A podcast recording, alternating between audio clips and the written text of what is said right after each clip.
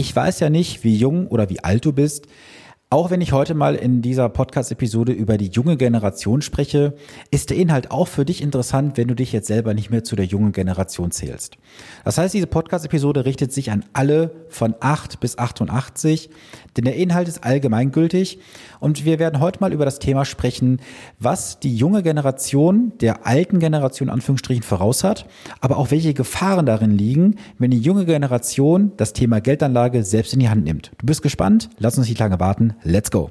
Herzlich willkommen zu Vermögensaufbau abseits der Masse. Hier bekommst du Tipps und Tricks zu den Bereichen Geld, Kapital und Wohlstand. Denn jeder falsch investierte Euro ist ein verlorener Euro. Viel Spaß dabei!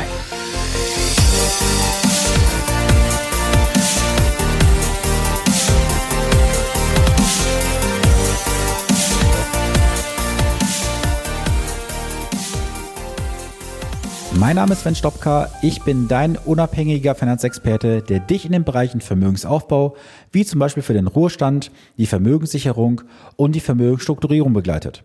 Ohne dass du Angst haben musst, dafür irgendetwas an Provisionen zu bezahlen, denn als echter Honorarberater ist das ein Fremdwort für mich.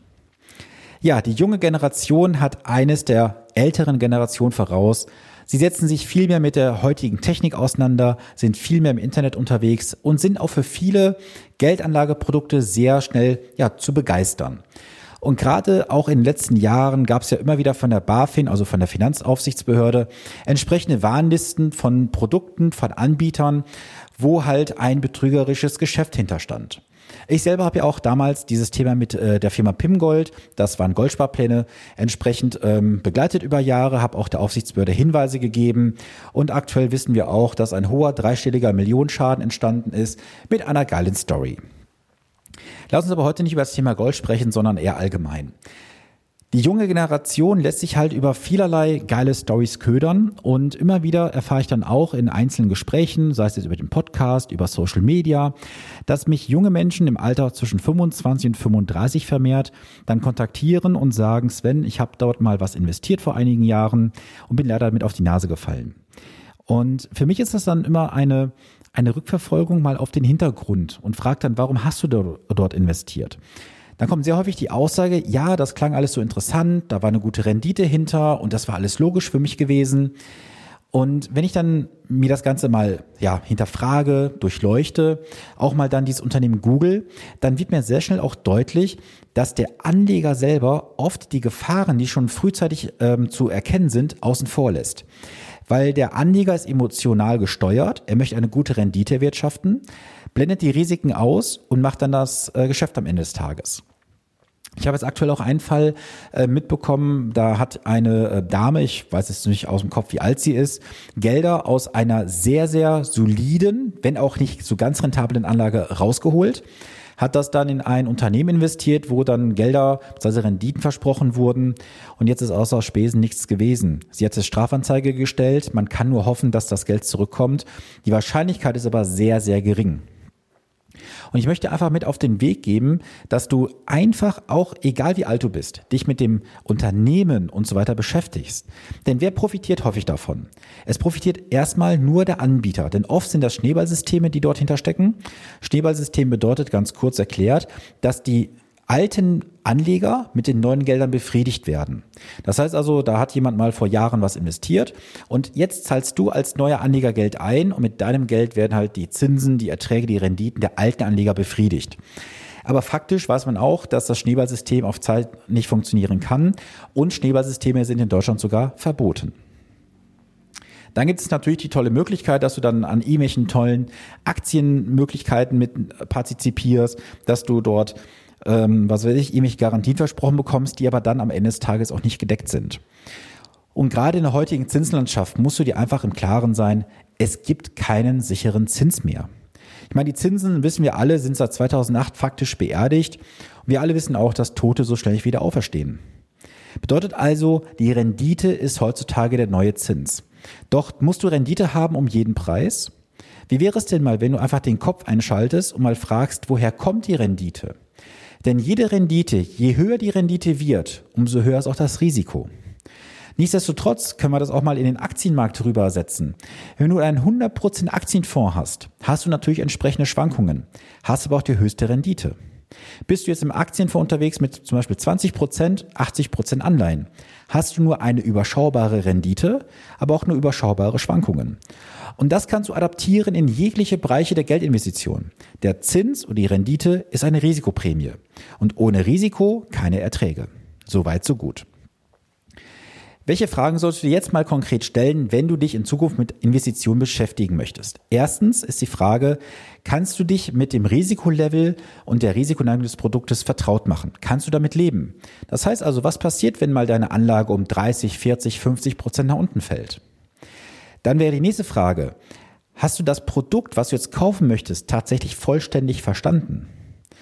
Und du musst jetzt nicht aufgrund von irgendwelchen Fristen, die angeblich da sind, sofort abschließen oder zuschlagen. Wenn das Produkt, wenn die Anlage sehr gut ist, hast du immer ausreichend Zeit, dich mit dem Produkt genauestens vertraut zu machen und es gibt keinen Schlussverkauf. Wenn dir sowas angeboten wird, lass bitte sofort die Finger davon. Die nächste Frage ist, bin ich abgesichert, wenn was schief geht? Du hast so viele Risiken da draußen. Mein, natürlich hast du auch im Aktienbereich, im Fondsbereich gewisse Risiken, die kann man nicht wegdiskutieren.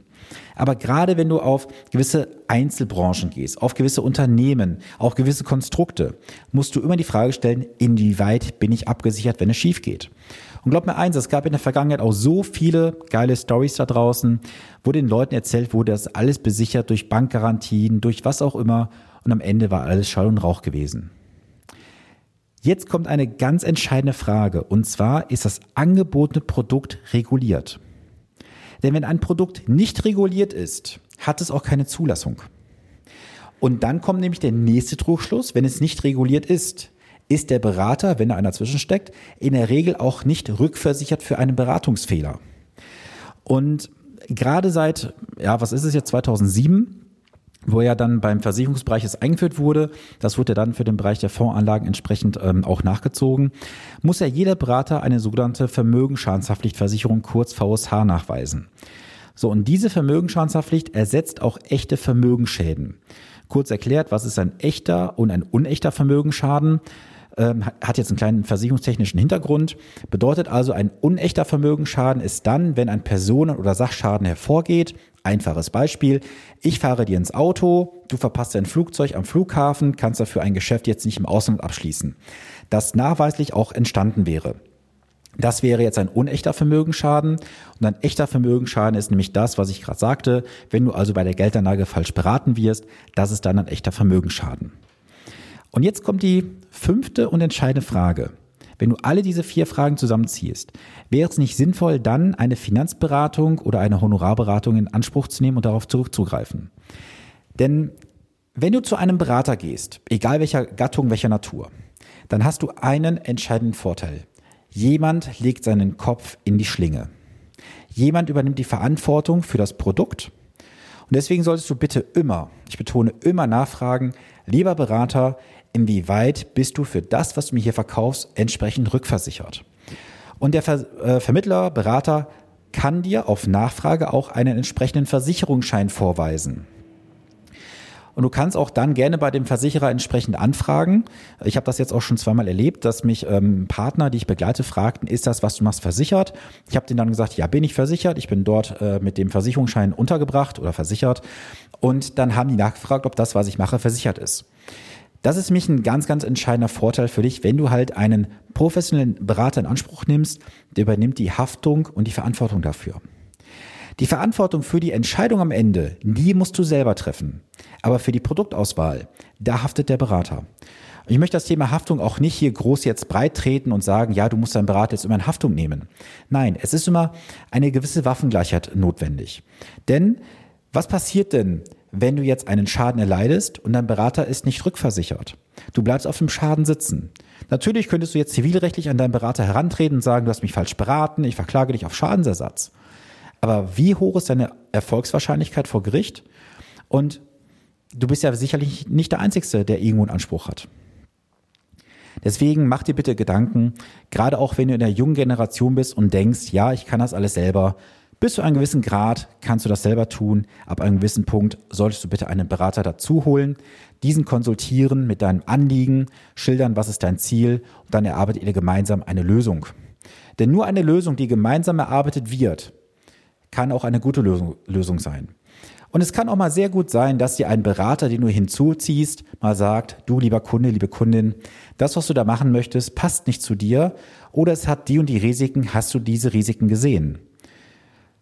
Und ich kann dir sehr, sehr überzeugend sagen, ich habe in den letzten Jahren sehr viele Beratungen durchgeführt, wo Menschen mit Sachen zu mir gekommen sind, wo ich einfach nur mal den logischen Verstand eingeschaltet habe und konnte innerhalb von fünf bis zehn Minuten sagen, guck mal, das und das Problem existiert hier, wäre dir das bewusst gewesen.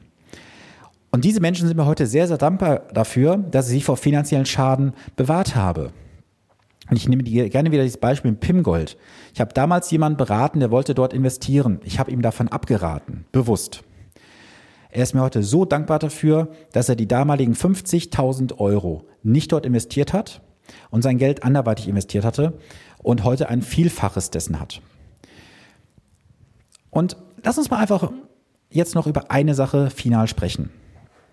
Was hat uns jetzt die letzten Jahre denn so der Markt gezeigt? Wir haben gesehen, es ging jetzt jahrelang sehr, sehr schnell nach oben und viele Stories, die jetzt gerade im Markt noch kursieren, mit irgendwelchen Produkten, mit irgendwelchen Systemen, die werden irgendwann in den nächsten Wochen, Monaten und Jahren kippen. Ich nehme mal so ein Beispiel. Es gab vor längerer Zeit mal so ein Angebot eines Anbieters, Name ist mir entfallen, wo gesagt wurde, dass man dort über automatische ähm, Systemhandel nur an Gewinnen partizipiert im Bereich der Aktien oder Aktienfonds. Wie soll das bitte funktionieren? Nur gewinnen, ohne zu verlieren? Das heißt 100% Rendite bei 0% Risiko? Das kann nicht funktionieren. Und das sind so Dinge, wo du einfach nur den logischen Kopf einschalten musst und fragen musst, wer gewinnt hier und wer verliert hier. Und wenn du jetzt Fragen haben solltest zu einem gewissen Produkt, wo du sagst, boah, ich bin überfordert, nutze gerne die Möglichkeit mal über die Show Notes. Dort kannst du gerne ein honorarfreies Erstgespräch buchen. Natürlich mache ich das Ganze nur bis zu einer gewissen Grenze, wo ich dann auch ähm, dir entsprechende Tipps geben darf. Ich werde nicht in eine Anlageberatung abdriften, das sage ich dir ganz klar, weil aktuell gab es auch zwei Anfragen über diesen Podcast hier, wo mir dann jemand ähm, ja konkrete Sachen aus dem Kreuz leiern wurde, so, wollte, so sage ich es mal. Dort habe ich ihm leider sagen müssen, du, die Grenze bis dahin und nicht weiter. Dann müssen wir halt individuell in die Beratung gehen, das alles auch entsprechend ähm, ja mit Haftungsübernahme, mit Dokumentation. Und dann kostet das Ganze auch ein bisschen. Aber ich sagte auch ganz offen, lieber mal ein kleines Honorar investieren für eine fachkundige Meinung und Beratung, anstatt am Ende alles zu verlieren. Und am Ende möchte ich dir noch eine Sache mit auf den Weg geben. Ich habe vor kurzem ein Gespräch geführt mit jemandem, der hat mal in einen Bereich 25.000 Euro investiert. Hatte dann daraus, ich glaube, 120.000 Euro gemacht. War eine sehr, sehr gute Rendite auf diesem Zeitraum. Und jetzt hat er noch ungefähr 40.000 Euro. Und er sagte mir dann, na gut, wenn die 40.000 Euro jetzt weg sind, dann ist das halt so. Er war nicht bereit, jetzt mal diese 40.000 Euro auch zu realisieren, sprich 15.000 Euro Gewinn mitzunehmen, weil er den alten Stand wieder erreichen wollte. So, und warum hat er das gemacht? Weil ihm nämlich irgendjemand damals ein solches Produkt verkauft hat, wo gesagt wurde, du kannst nur gewinnen, du kannst nicht verlieren. Deswegen schalt den Kopf ein und diesen Podcast auch gerne wieder in der nächsten Woche. Ich wünsche jetzt auf jeden Fall eine tolle Woche und bleibe gesund. Bis zum nächsten Montag. Viele Grüße aus Ahaus, dein Sven Stopka.